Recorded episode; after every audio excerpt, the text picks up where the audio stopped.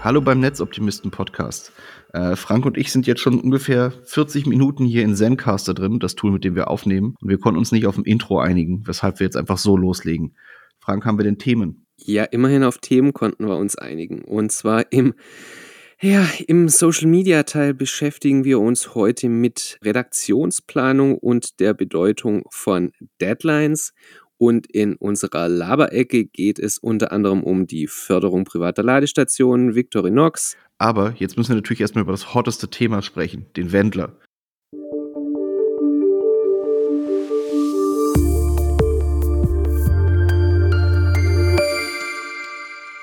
Frank, als das gestern passiert ist, warst du da überhaupt noch wach? Du gehst ja früh schlafen in der Regel. Ja, tatsächlich war ich da noch wach, beziehungsweise immerhin in der Anfangszeit, als sich das ganze Drama angekündigt hat. Ich meine, ich war ja sowieso von dieser ganzen Wendler-Thematik ehrlich überrascht. Also, dass Kaufland, dass überhaupt irgendjemand den Wendler nutzt, um, um, um Werbespot zu drehen, das ist für mich völlig absurd. Aber ja, es ist passiert. Der Werbespot war natürlich selbstironisch, aber es bleibt halt immer noch der Wendler und keine Ahnung für mich keine, äh, kein Aushängeschild für eine Firma, aber ich habe natürlich mitgekriegt, wie morgens der Werbespot da war, wie alle drüber gesprochen haben und wie noch niemand damit gerechnet hat, was abends dann passiert. Und was ist denn abends passiert? Ja, ich fasse das mal ganz kurz zusammen, falls ihr gestern Abend das nicht mitbekommen habt oder das Thema es nicht in eure Blase geschafft hat. Folgendes ist passiert. Michael Wendler ist jetzt kurz gesagt auf der Seite von Xavier Naidu und Attila Hildmann.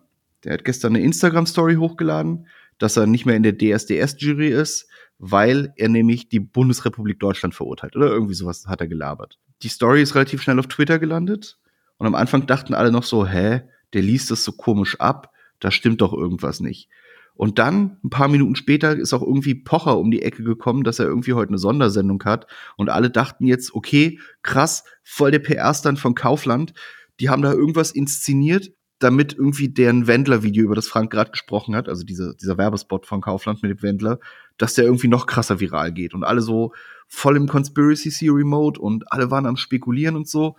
Dann ist aber zwischenzeitlich die Telegram-Gruppe vom Wendler gestartet, weil natürlich hat man als als Schwurbler eine Telegram-Gruppe. Das ist ja, macht mehr dieser Tage so. Und dann war aber diese Pocher-Sondersendung und da saß wohl irgendwie der Manager, der geheult hat, weil er nicht verstanden hat, was passiert ist. Oliver Pocher selbst war wohl auch ganz aufgelöst und also ganz merkwürdige Geschichte. Aber warum wir euch das erzählen, wir sind ja eigentlich kein Klatsch- und Tratsch-Podcast.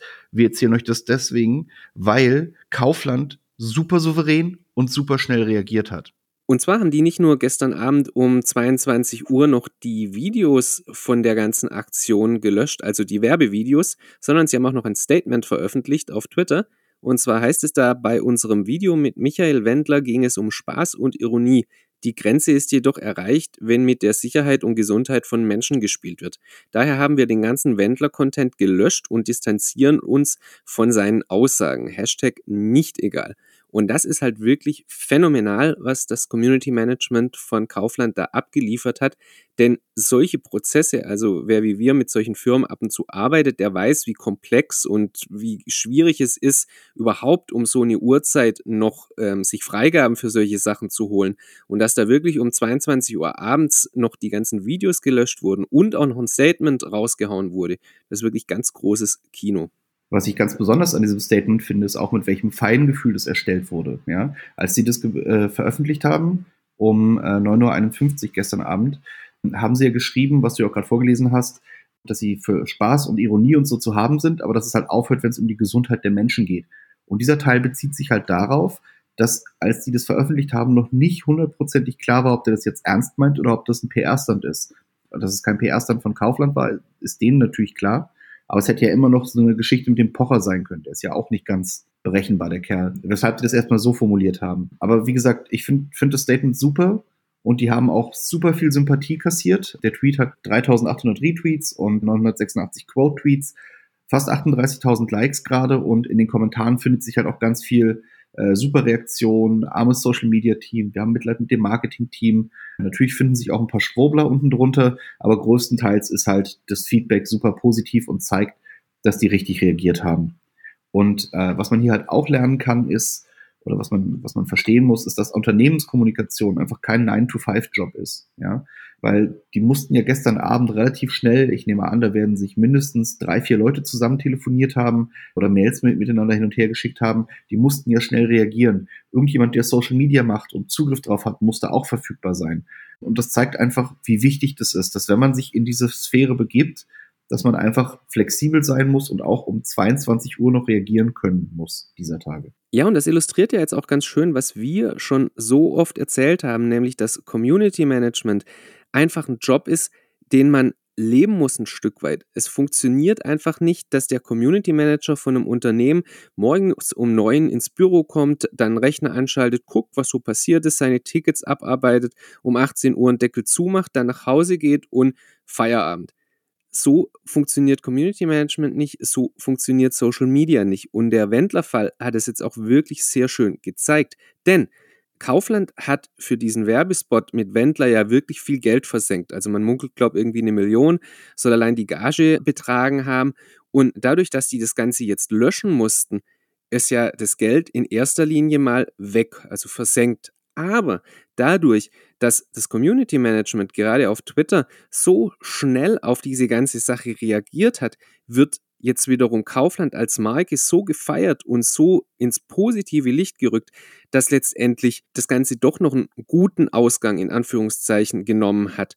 Und das wäre halt nicht möglich gewesen, wenn der Community Manager und alles erst heute Morgen um neun das ganze Statement veröffentlicht hätte oder gar die Videos noch bis heute Morgen um neun gelaufen wären. Und das ist halt bei anderen Unternehmen durchaus schon so passiert.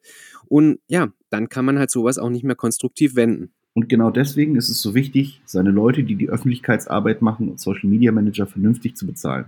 Was uns wieder zurück zu einem anderen Thema bringt, Social Media und vor allem Community Management ist kein Job für einen Praktikanten. Wer dazu mehr hören will, kann sich einfach noch die andere Folge von unserem Podcast anhören, wo es genau darum geht. Okay, genug Wendler für heute. Jetzt geht es um das eigentliche Thema heute, Redaktionsplanung und Deadlines. Ich würde sagen, du kannst jetzt auch einfach gleich weitermachen, denn du hast ja Deadlines hier in unsere Themenliste für den Podcast eingetragen. Erzähl doch mal, warum sind Deadlines so wichtig? Also ich verstehe, dass Deadlines wichtig sind, aber ich habe das Thema Deadlines eigentlich deswegen angebracht, weil in unserer zwölfjährigen Erfahrung mit, mit Social Media mittlerweile ist es einfach immer wieder und jedes Mal aufs Neue ein Frustpunkt. Hier ist warum. Irgendjemand setzt eine Deadline fest, sagen wir mal für eine, für eine Sales-Aktion zum Beispiel. Und dann müssen zu dieser Sales-Aktion natürlich Social-Media-Posts auch bereitgestellt werden und Pressemitteilungen und so weiter. Und ich sag euch, es hat, glaube ich, in all den Jahren, die wir das jetzt machen, noch nie geklappt, dass, also ich wünsche mir zum Beispiel immer, ich sage immer den Leuten, hey, wenn irgendwie, wenn es eine Deadline gibt, wäre es perfekt, wenn 48 Stunden vorher alle Visuals da sind, alle Copies da sind und einfach alles fertig ist. Dann hat man nämlich genug Zeit, das Zeug einzuplanen, sich die, die Visuals nochmal anzuschauen, die Copies durchzulesen und zu checken, dass nirgendwo irgendwelche Fehler drin sind.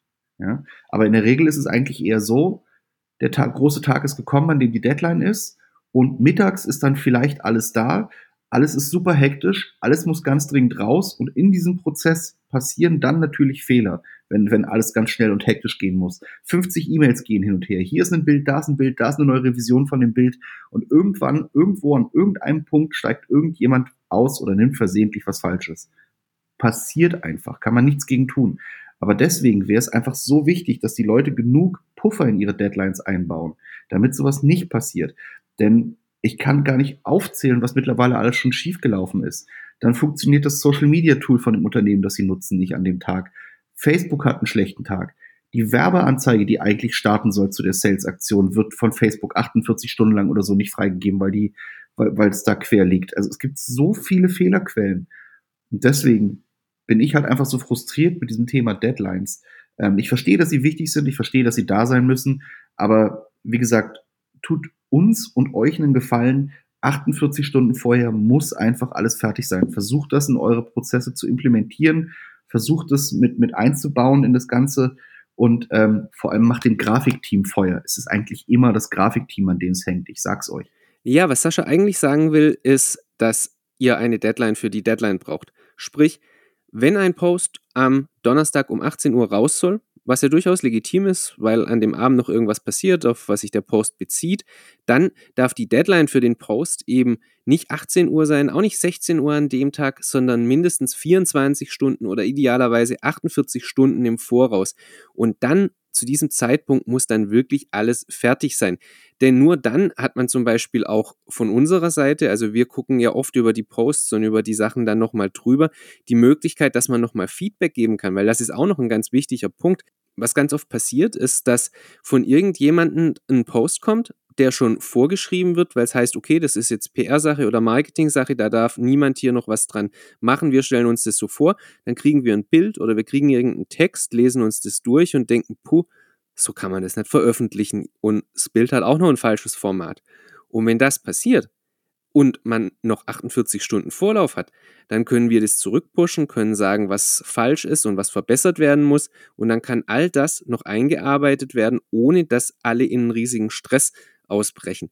Wenn ich aber um 18 Uhr irgendeinen wichtigen Beitrag veröffentlichen soll und ich bekomme erst um 17 Uhr Visual und Text und sehe dann, das ist eigentlich alles falsch und das kann man so nicht veröffentlichen, dann ist natürlich Chaos vorprogrammiert und das führt, wie Sascha schon gesagt hat, bei allen Beteiligten dann zu Frust und genau den Frust, den wollen wir ja vermeiden.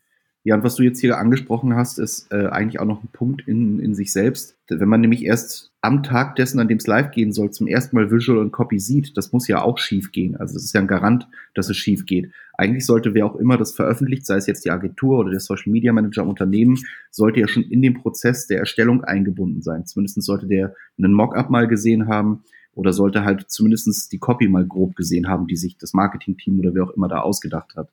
Der Punkt ist einfach, wenn man das alles nicht beachtet, gibt es am Ende nicht nur einen schlechten Social-Media-Post, sondern es gibt halt auch lange Gesichter und schlechte Laune bei allen Mitarbeitern, bei allen Beteiligten, weil das ist einfach so ein krasser Reibungspunkt. Alle sind in dem Moment unter Stress, unter Strom.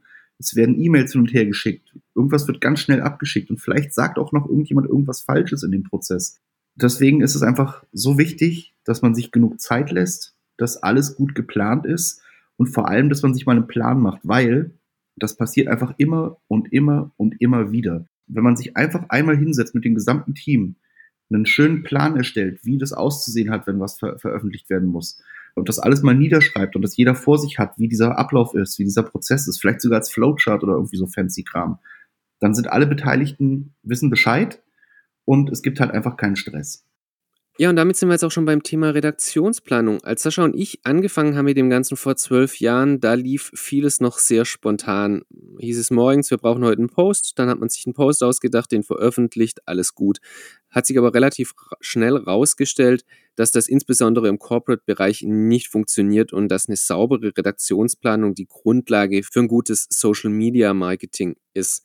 Inzwischen arbeiten wir immer mit Redaktionsplänen und zwar im Regelfall sogar einen Monat im Voraus. Sprich, im Idealfall erstellt man im Oktober den Redaktionsplan für November.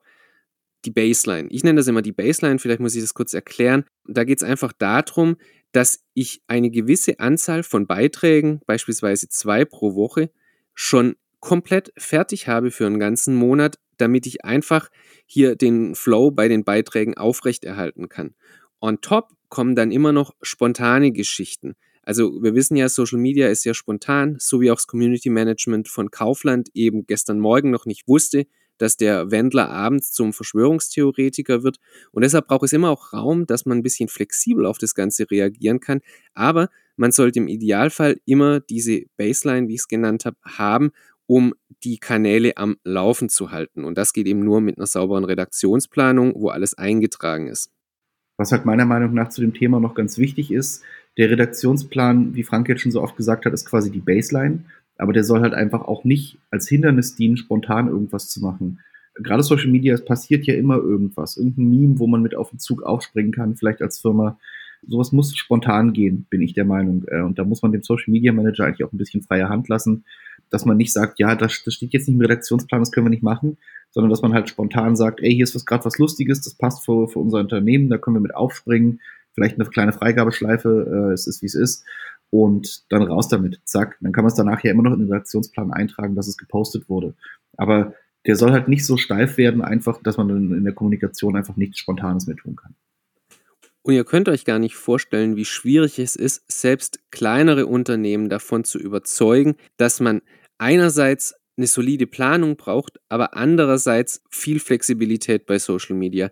Und ja, wir arbeiten weiterhin dran und auch der Podcast hilft vielleicht ein bisschen, dass manche das besser verstehen.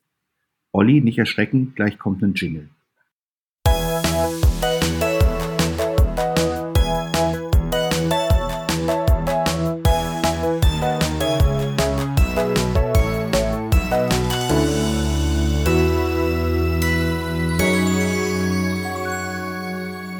Das war unser Social Media Teil und jetzt sind wir in der Laberecke. Mir ist aber gerade noch was zum Wendler eingefallen. Und zwar finde ich ganz spannend, wie, ich sag mal, seit ein oder zwei Jahren habe ich das Gefühl, passiert es. Egal was ist, es wird immer erstmal unterstellt, dass das ein PR-Stand ist. Ich finde krass, dass sich Firmen scheinbar mittlerweile so viele, so krasse Dinge geleistet haben, dass die Menschen der Meinung sind, dass das, was da gestern passiert ist, dass der Wendler sich als Corona-Leugner outet, dass die ernsthaft der Meinung sind, dass das ein PR-Stand für Kaufland sein könnte. Also ich finde es schon echt mega faszinierend. Aber jetzt genug von meinen messerscharfen Überlegungen. Frank, worum geht es denn bei Victorinox? Das habe ich nämlich gar nicht mitbekommen. Das mit Victorinox ist eigentlich gar nicht so eine große Sache, aber ich dachte, ich nehme es trotzdem mal in Podcast auf, weil es ganz spannend ist, um zu zeigen, wie wichtig es ist, dass solche Ads nochmal von außen oder von Dritten gegengelesen werden. Und zwar habe ich seit keine Ahnung, drei, vier Tagen fällt mir das auf, dass ich von Victorinox Werbung bei mir in der Twitter-Timeline habe. Keine Ahnung, ob ich jetzt erst Zielgruppe geworden bin durch irgendwas, was ich gesagt habe, oder ob die tatsächlich erst ganz neu angefangen haben, Werbung zu schalten. Auf jeden Fall fiel es mir jetzt erst vor ein paar Tagen auf. Für diejenigen, die gerade nicht wissen, was Victorinox ist, das ist ein Schweizer Hersteller von Taschenmessern, von so Multifunktionsmessern da kommen sie zumindest ursprünglich her, aber wie so oft entwickelt man sich natürlich weiter. Und Victorinox hat inzwischen auch Koffer und alles Mögliche, aber in dem Werbespot geht es um Messer und zwar Küchenmesser. Und jetzt schreibt hier Victorinox in seinem Tweet, bei Victorinox finden Sie das Werkzeug und die Fähigkeiten, die Sie brauchen, um ein Meister am Herd zu werden. Darunter ist dann noch ein Video, wie jemand kocht und ein Link zu der Website. Und ich habe das so durchgelesen und habe so gedacht, hä? Irgendwas stimmt doch bei der Copy nicht. Habe es nochmal gelesen und dann fiel es mir sofort auf.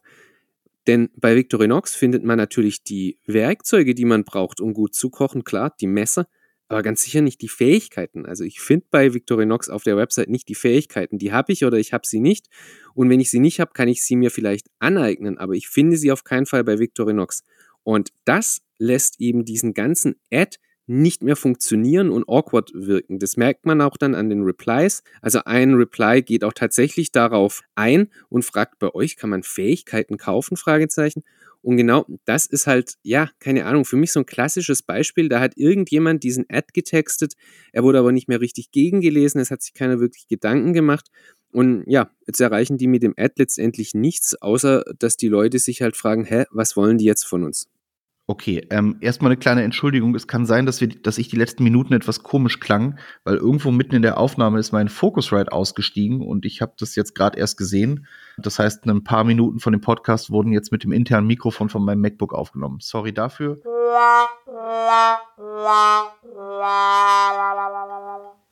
Worüber wir jetzt aber eigentlich reden wollten, ist äh, HelloFresh. Frank sagt, ich soll was über HelloFresh erzählen, also tue ich das. Frank nutzt ja HelloFresh jetzt auch seit einer Weile, nachdem ich ihm davon erzählt habe. Wie ist denn deine persönliche Erfahrung damit erstmal? Ja, tatsächlich nutze ich das jetzt inzwischen seit gut einem Jahr. Äh, und tatsächlich hat Sascha mich überhaupt erst darauf aufmerksam gemacht. Keine Ahnung, wie das so lang an mir vorbeigehen konnte. Inzwischen haben wir über 50 Pakete. Also 50 heißt in dem Fall jede Woche ein Paket, also deshalb fast ein Jahr. Und in den Paketen sind immer so drei bis fünf Mahlzeiten drin, also für ja, für drei bis fünf Tage pro Woche eben. Und ich finde es super praktisch und gerade auch jetzt zu Corona-Zeiten ist es halt wirklich ideal, denn das Essen steht einfach bei uns jeden Dienstag Vormittag vor der Tür und dann sind wir quasi für den Rest der Woche versorgt. Man kann da wunderbar auswählen, für wie viele Personen, zwei, drei, vier, fünf. Ich weiß gar nicht, ob es eine maximale Personenzahl gibt, aber wahrscheinlich schon. Ich denke mal so bei vier oder fünf wird wahrscheinlich Schicht im Schacht sein. Und ich finde es einfach super gut, weil die Zutaten sind auch immer schön frisch. Äh, Fleisch und sowas hat eine sehr hohe Qualität. Es gibt Rezepte, Also das läuft über eine App. Man kann quasi in der App immer auswählen, verschiedene Gerichte und sieht auch, was da drin ist. Und ich finde einfach die Auswahl super und das ist ja einfach ein tolles Konzept. Ja, wie ich darauf aufmerksam geworden bin, ich vermutlich durch die 100 Werbeanzeigen, die es in Podcasts gab, das hier ist keine davon.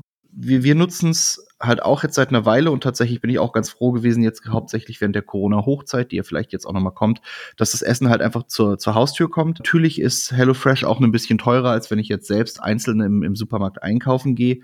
Aber wir hatten einfach uns überlegt, wir wollen gern mehr zu Hause kochen.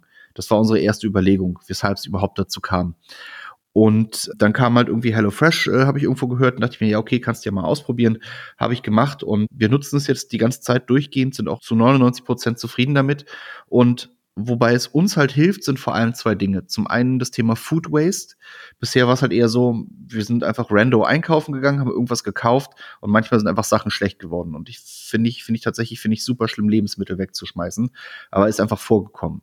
Das passiert jetzt mit HelloFresh nicht mehr, weil man kriegt tatsächlich nur so viel Zutat, wie man für das Gericht braucht. Also da ist alles abgemessen, abgewogen, da schmeißt man einfach nichts weg von. Und der zweite Punkt, wobei es mir und uns ja auch hilft, ist, äh, wir wollten nicht völlig auf Fleisch verzichten, aber weniger Fleisch essen. Und natürlich hat man dann im Internet geguckt nach veganen Rezepten, nach vegetarischen Rezepten. Aber ich finde die oft super uninspirierend und auch irgendwie nicht geil muss ich ehrlich so sagen. Aber das, was, was mit HelloFresh kam, da sind wirklich viele Sachen dabei, von denen ich vorher nie überlegt habe, okay, da könnte man jetzt Fleisch weglassen. Äh, ein gutes Beispiel ist zum Beispiel, was, was wir immer mal wieder bestellen, was echt gut ist, sind die Burritos. Da sind dann halt die Bohnen drin und so, aber einfach das Hackfleisch ist weg. Und das, das geht auch definitiv ohne, stellt man dann fest wie Frank schon sagte, die, die Qualität der Zutaten ist bei HelloFresh eigentlich echt relativ hoch. Ich finde den Preis auf jeden Fall angemessen. Ich finde das nicht zu teuer oder so. Und ich glaube, was auch dazu führt, ist, ich bin gerne, wenn ich im Supermarkt bin oder auch wenn ich in einem Restaurant bin, wo eine Speisekarte 30 Seiten hat, bin ich gern mal mit der Auswahl überfordert. Ich weiß dann einfach nicht, was ich nehmen soll. Und bei HelloFresh ist es halt so, man wählt immer für die nächste Woche Gerichte aus. Und ich weiß jetzt die genaue Anzahl nicht, aber ich glaube, die bieten einem für eine Woche maximal 20 Gerichte an, aus denen man auswählen kann. Eben vegetarisch und mit Fleisch. Und äh, diese, diese begrenzte Auswahl hilft halt auch, dass man dann Gerichte auswählt und, und, und nicht einfach wild irgendwelches Zeug einkauft, was man dann aber doch nicht kocht. Ich finde es auch immer ein bisschen lästig. Ich habe in den letzten Tagen habe ich immer mal wieder mit so Kochsnobs diskutiert, die dann meinen, oh, wer kochen kann, der kann doch auch einfach aus den vorhandenen Zutaten irgendwas kochen. Hm, halte ich persönlich für Quatsch, denn wir wir können kochen, aber trotzdem ist es wesentlich komfortabler, wenn ich mich sonntags hinsetze, einfach in einer App kurz auswähle, okay, die fünf Gerichte finde ich geil, die will ich essen und ich dann einfach die Zutaten dazu geliefert bekomme, ohne dass ich extra in den Supermarkt gehen muss. Das ist einfach auch eine Komfortgeschichte, muss man ganz klar sagen. Und kochen muss man bei HelloFresh eben trotzdem auch noch, das muss klar sein. Klar, die Rezepte sind so gemacht, dass auch ein Einsteiger das durchaus machen kann, aber nichtsdestotrotz ist es nicht so, dass einem hier irgendwie Kochen oder sowas abgenommen wird. Im Gegenteil, der Sinn von HelloFresh ist eben frisch zu kochen. Von daher kann ich diese Kritik, die hier manchmal laut wird, auch absolut nicht gelten lassen. Und was Sascha schon gesagt hat, es ist ziemlich cool, dass die Sachen eben von der Größe her perfekt abgepackt sind. Denn keine Ahnung, es gibt manchmal so Gerichte, was weiß ich, da braucht man nicht ein Kilo Reis gleich kaufen, sondern man braucht halt bloß 100 Gramm oder 200 Gramm für das Gericht. Oder bei Gewürzen, gerade bei solchen Sachen, die ein bisschen spezieller sind, da kann ich im Supermarkt oft nur große Portionen kaufen und bei HelloFresh kriege ich sie eben abgewogen und abgemessen in so einer Portion, dass es genau reicht für das eine Mal und es nicht schlecht wird. Ja, und was halt auch noch dazu kommt, ist, ich weiß nicht, wie es bei dir ist, aber man hat ja gerne mal zum Fixprodukt gegriffen, um irgendeine Soße oder so zu machen. Und hier macht man die Soße halt selbst. Man hat alle Zutaten, man macht die Soße selbst und so hat man halt auch die Zutaten besser im Griff. Also man, man erspart sich diesen ganzen unnötigen Zucker, der zum Beispiel in der Fertigsoße von, von Maggi oder so für eine Bolognese drin ist oder so. Das hat man hier nicht. Man macht die Soße selbst mit den tom passierten Tomaten und so weiter. Und ja, wenn man gut kochen kann, kann man das vielleicht auch aus dem Kopf. Aber ich habe tatsächlich nie kochen gelernt und habe auch tatsächlich meine Begeisterung fürs Kochen jetzt erst durch HelloFresh entdeckt, sage ich mal. Ich will nicht ausschließen, dass ich irgendwann mal vielleicht auch ohne HelloFresh irgendwie frei koche, aber jetzt so für den Moment ist es für mich einfach perfekt. Ich habe die richtige Menge Zutaten, ich habe gute Qualität, ich lerne relativ viel jetzt auch gerade durch die sehr detaillierten Anleitungen. Also man hat da immer so neun Schritte Anleitungen oder sechs Schritte, je nachdem welches Gericht man hat, hat und ähm, wird da einfach Schritt für Schritt durchgeführt, was man kochen soll, was man zu welcher Zeit anmachen muss. Das ist ja auch so eine Sache Zeitmanagement, wenn man so verschiedene Dinge kocht. Und ähm, ja, also ich bin davon wirklich rundum begeistert. Und noch ganz kurz zum Thema Preis. Wir bezahlen, glaube ich, jetzt für fünf Gerichte die Woche, also für fünf Abende, zahlen wir um die 50 bis 55 Euro, so irgendwas um den Dreh, je nachdem, ob man noch dieses Spezialgericht, was die auch anbieten, dazu nimmt oder nicht. Wenn ich hier einmal was beim Lieferdienst bestelle, was jetzt nicht eben miserable Qualität hat, sondern halbwegs akzeptable, da bin ich auch bei 36 bis 38 Euro für zwei Personen für einen Abend. Und da bin ich halt weit davon entfernt, wenn ich jetzt runterrechne, wie viel die HelloFresh-Gerichte kosten. Und wir haben tatsächlich auch festgestellt, dass wir einfach weniger bestellen, sondern einfach eher motiviert sind, dann zu kochen, weil eben alles schön da ist. Und das ist halt auch ein großer Vorteil von HelloFresh. Soll aber jeder einfach mal selbst ausprobieren. Also es ging jetzt einfach nur ein bisschen darum, euch die Erfahrungen hier zu schildern. Es ist keiner gezwungen, das zu nutzen. Das Konzept passt sicherlich auch nicht für jeden, aber es lohnt sich durchaus, sich das mal anzuschauen. Ja, um vielleicht auch Kritik zu äußern, äh, für Singles ist es nichts. Es gibt die Mindestanzahl an Personen ist zwei Leute. Äh, wenn man Single ist, schreibt HelloFresh halt, dass man irgendwie zwei Portionen kochen soll, also die normalen zwei Portionen kochen soll und sich dann eine davon einfriert oder so. Ist eine, kann man so machen, aber also bis jetzt ist es halt nicht dafür gedacht, dass man als, als Single das, das nutzen kann. Exakt. Und wenn wir schon bei Kritik sind, wie Sascha so schön gesagt hat, natürlich, und das lasse ich durchaus gelten, es ist schon ein Problem mit der Verpackung, weil man hat immer ein großes Paket, die Gerichte sind einzeln verpackt, dann sind nochmal die Gewürze und sowas einzeln verpackt. Also man hat schon etwas Verpackungsmüll, das steht außer Frage, aber mir ist bislang auch keine bessere Möglichkeit eingefallen, wie man das lösen kann, wenn man das Konzept von HelloFresh beibehalten möchte. Nahrung bringt Energie und wir brauchen auch Energie, Elektroautos. Frank, du möchtest was über Ladesäulen erzählen, richtig? Ja, diese Woche gab es tatsächlich ganz spannende News für Fans der Elektromobilität oder solche, die noch darüber nachdenken, sich ein Elektroauto anzuschaffen. Und zwar fördert der Bund künftig, genauer gesagt ab dem 24.11., private Ladestationen pauschal mit 900 Euro. Und dazu gab es jetzt auch schon viele Fragen, deshalb wollte ich da einfach mal kurz drauf eingehen.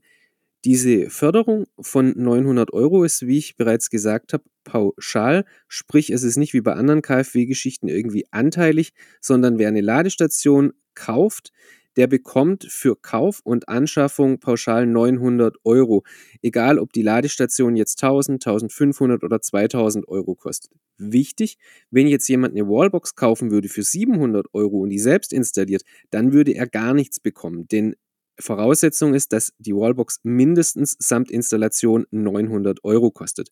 Gefördert werden übrigens auch mehrere Ladepunkte, also wenn ihr euch euer Haus gleich mit drei Wallboxen vollpflastern wollt, ist das natürlich auch möglich. Dann gibt es pro Wallbox die 900 Euro. Und in Anspruch nehmen kann die Förderung eben nicht nur der Eigenheimbesitzer, sondern auch Mieter, Vermieter, Besitzer von Eigentumswohnungen und so weiter. Also im Prinzip der ganze private Bereich. Ich habe da jetzt zwei Fragen zu Frank. Zum einen, muss die Ladestation öffentlich zugänglich sein oder ist es okay, wenn nur ich die benutze? Nee, der Witz ist tatsächlich, dass hier jetzt eben genau und ausschließlich privat zugängliche Ladesäulen gefördert werden. Es gibt schon Programme für öffentliche Ladesäulen. In Baden-Württemberg heißt es zum Beispiel Charge BW. Da bekommt man bis zu 2500 Euro, wenn man eine öffentliche Ladesäule baut. Aber hier geht es jetzt wirklich explizit bei den 900 Euro um die private Nutzung. Also ist ausschließlich für Privatpersonen gedacht, im privaten Raum. Okay, kann also auf meinem abgeschlossenen Grundstück meiner Garage und so weiter sein. Alles klar. Und zweite Frage, was kostet denn so eine Wallbox? Ich glaube, du hast ja eine von Manicus bei dir, weil ich habe einfach tatsächlich gerade überhaupt gar keine Vorstellung, was mich sowas kostet, wenn ich sowas in meiner Garage installieren will. Das kann man so pauschal gar nicht sagen. Es gibt Wallboxen für 600 Euro, es gibt Wallboxen für zweieinhalbtausend Euro und natürlich eine ganze Bandbreite dazwischen. Was wichtig ist zu wissen, wenn man die Förderung anschaut, die ist an zwei Bedingungen geknüpft. Und zwar einerseits darf die Wallbox nicht mehr als 11 kW Ladeleistung bringen. Da wurde ich auch schon gefragt, warum ist das so? Warum begrenzt man das? Hat einen ganz einfachen Grund. Ab 22 kW Ladeleistung ist eine Wallbox sowieso grundsätzlich genehmigungspflichtig. Sprich, wenn ich 22 kW Wallboxen installieren möchte, dann muss ich zu den Stadtwerken gehen, muss sagen, hey, ich möchte das machen, darf ich das? Und dann haben die Stadtwerke das Recht zu sagen, oder der, der Netzbetreiber hat das Recht zu sagen, nö, das darfst du nicht, nur 11 kW sind zulässig. Bei einer 11 kW Wallbox hingegen bin ich nur anzeigepflichtig, sprich, ich muss den Stadtwerken sagen, hör zu, ich habe jetzt gerade so eine Wallbox installiert. Hintergrund ist ganz einfach, dass das Stromnetz nicht überlastet werden soll in einer Straße. Muss man sich jetzt einfach vorstellen, wenn rein fiktiv in einer Straße 30 Leute wohnen und alle 30 haben 22 kW und alle 30 laden zufällig ihr Auto gleichzeitig, dann ist eben eine unglaubliche Last auf dem Stromnetz. Und deshalb sagt man eben, hey, im privaten Bereich sind 22 kW eigentlich sowieso relativ unnütz, weil kein Mensch muss über Nacht sein Auto so schnell laden. Und deshalb begrenzen wir das einfach auf 11 kW. Es ist fürs Netz besser, ähm, nennt sich auch netzdienlich. Der zweite Punkt, die Wallbox muss intelligent ansteuerbar sein. Und das ist ein noch wesentlich wichtigerer Punkt, denn das bedeutet, dass die ganzen dummen Wallboxen, nenne ich es jetzt mal, also das sind meistens die günstigen Modelle für 5, 6, 700 Euro, die nicht über Wi-Fi oder ähnliches verfügen, die fallen aus der Förderung raus. Voraussetzung ist, dass die Wallbox intelligent ansteuerbar ist. Das heißt, dass man beispielsweise den Ladestrom intelligent begrenzen kann, dass das Ganze eben reguliert werden kann. Einfaches Beispiel bei uns beispielsweise kommuniziert die Mannekes Wallbox mit unserem Sunny Home Manager, also dem Energiemanager von unserer Photovoltaikanlage. Und die Photovoltaikanlage kann quasi der Wallbox sagen, hör zu, jetzt kommt gerade viel Sonne runter, jetzt kannst du mit 11 kW laden. Sie kann aber auch sagen, hör zu, jetzt kommt gerade gar kein Strom vom Dach oder es wird viel Strom im Haus gebraucht. Jetzt mach mal eine Ladepause. Und das ist eben intelligentes Energiemanagement und das ist Voraussetzung, dass die Wallbox das kann. Ansonsten kann man die Förderung hier auch nicht in Anspruch nehmen. Okay, jetzt ist mir tatsächlich noch eine Frage eingefallen. Seit ein paar Jahren oder zumindest vor ein paar Jahren war ja mal dieses ganze smarte Energienetz so ein Thema, so mit Smart Meter und so. Aber es ist jetzt nicht so, dass der Netzbetreiber irgendwie checken kann, okay, in der Straße ist jetzt gerade die Kapazität der Leitung irgendwie so im Grenzwert und dann mit auf diese äh, Wallboxen zugreift und sagt, okay, ich drossel die jetzt da mal auf 7 kW oder so. Das geht nicht, ne? Nee, das ist meines Wissens nach zumindest aktuell nicht möglich. Also es geht wirklich einfach darum, dass die Wallbox halbwegs intelligent gemanagt werden kann. Ich denke, das ist auch eine perspektivische Sache, weil wenn sich heute jemand eine Wallbox installiert, bleibt die ja im Regelfall fünf bis zehn oder sogar 20 Jahre da hängen. Und wenn die eben jetzt schon intelligent ist, dann ist man eben auch für die Zukunft in Anführungszeichen gerüstet. Dieses ganze Smart Meter-Thema ist ja in Deutschland sowieso noch erst im Anfangsstadium. Wir haben zum Beispiel in unserem Neubau nicht mal einen Smart Meter drin, einfach weil die Stadtwerke das so nicht verbauen und bis, bis dieses Smart Grid und das alles ein Thema ist, ist es eh noch ein relativ weiter Weg. Okay, alles klar. Damit sind wir am Ende des heutigen Podcasts angekommen. Wie immer, vielen Dank fürs Zuhören und wir hören uns hoffentlich beim nächsten Mal.